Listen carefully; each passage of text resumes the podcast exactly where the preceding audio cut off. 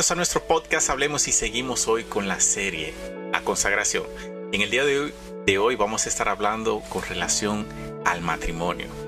Un tema que posiblemente para muchos sea algo bien delicado de tratar, pero si estamos hablando de consagración, todo lo que incluye y como es el matrimonio debe también tocarse este tema. Chicos, ¿cómo podemos hacer cuando nuestra pareja no está de acuerdo con mi opinión? O con decisión.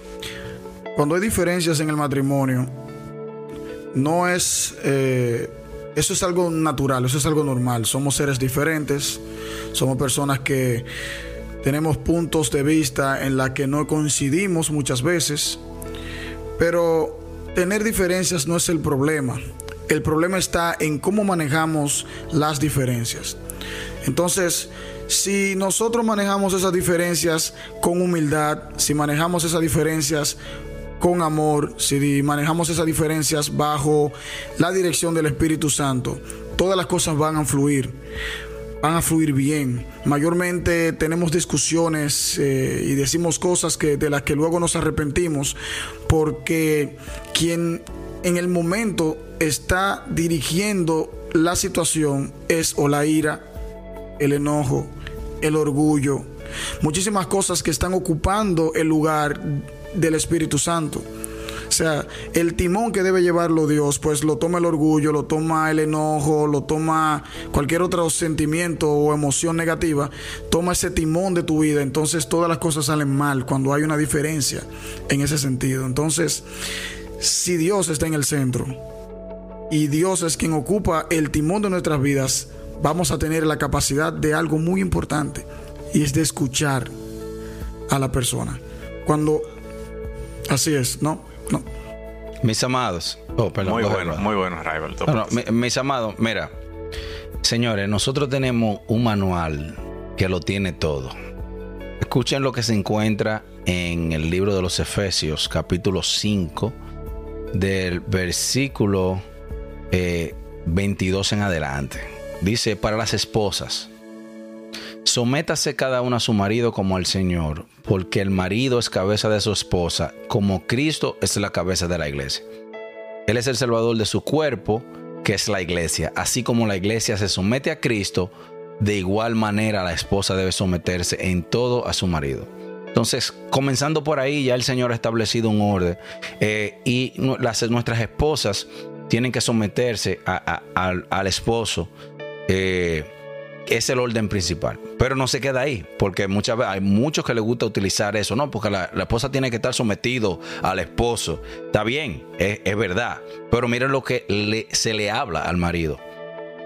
A los maridos. Eso significa, ame cada uno a su esposa tal como Cristo amó a la iglesia. Él entregó su vida por ella a fin de hacerla santa y limpia, lavarla al mediante de la purificación de la palabra de Dios. Lo hizo para presentársela a sí mismo como una iglesia gloriosa, sin mancha ni arruga, ningún otro defecto. O sea, si nosotros como marido tenemos que amar a nuestras esposas como Cristo amó, amó a la iglesia, como un amor sacrificial, alguien que se entregó por su esposa. En esa misma manera, nosotros tenemos que actuar como maridos. Entonces, si nosotros somos maridos que se entregan por su esposa en todo el sentido de la palabra, pues nuestras esposas se van a someter a nosotros. Pero la realidad es que muchas veces nosotros queremos que nuestras esposas se sometan, pero no amamos como Jesús amó a la iglesia. Entonces, si nosotros tomamos ese framework que está ahí para el matrimonio, nosotros vamos a tener un matrimonio exitoso. Y como dijo mi hermano Rival, van a haber situaciones, van a haber disgustos, discusiones, desacuerdos.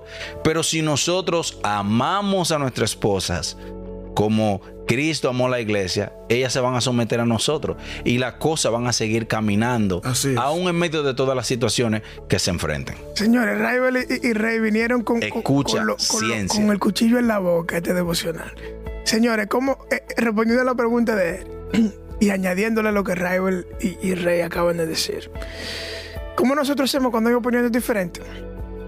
Sencillo, señores, nosotros los hombres, voy a hablar de este desde, desde el lado eh, masculino. A nosotros los hombres se nos olvida que una de las funciones primordiales de la mujer es ser ayuda idónea.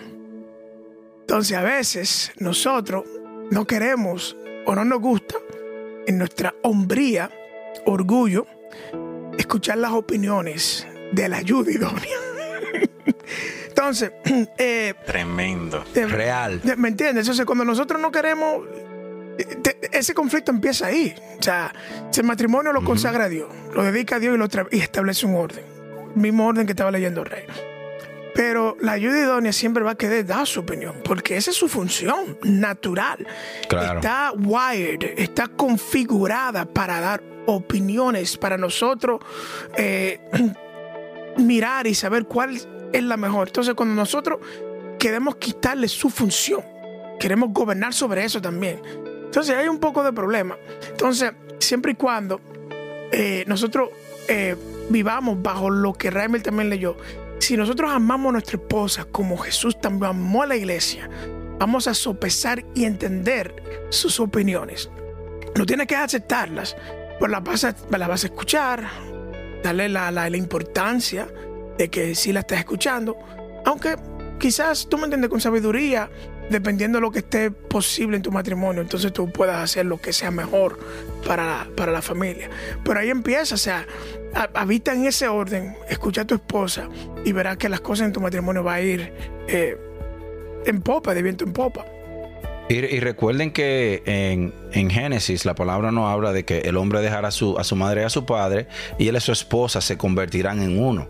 O sea, ahora en el matrimonio nosotros somos uno. Y aunque sí, en el, en el orden de Dios, sí la mujer tiene que estar sometida a su, a su marido. Ese punto que Moisés acaba de hacer es sumamente importante porque el hecho de que eh, la mujer tiene que estar sometida al hombre no implica que la mujer no tiene una voz que agregar. Y la verdad es, es, mis hermanos, si nosotros somos honestos, o sea, la creación del Señor es tan perfecta y, y, eh, en que la mujer y el hombre unidos es, eh, es, yo pudiera decir que es casi invencible.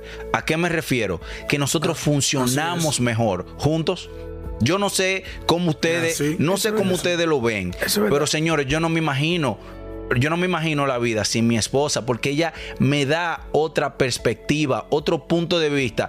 Oye, eh, yo tengo, como usted, como- recuérdense cuando ustedes están manejando, hay puntos ciegos, hay veces que tú vas a doblar y casi choca porque tú no ves. mujer te dice, "¿Para hay un punto vas?" ciego que tú no ves.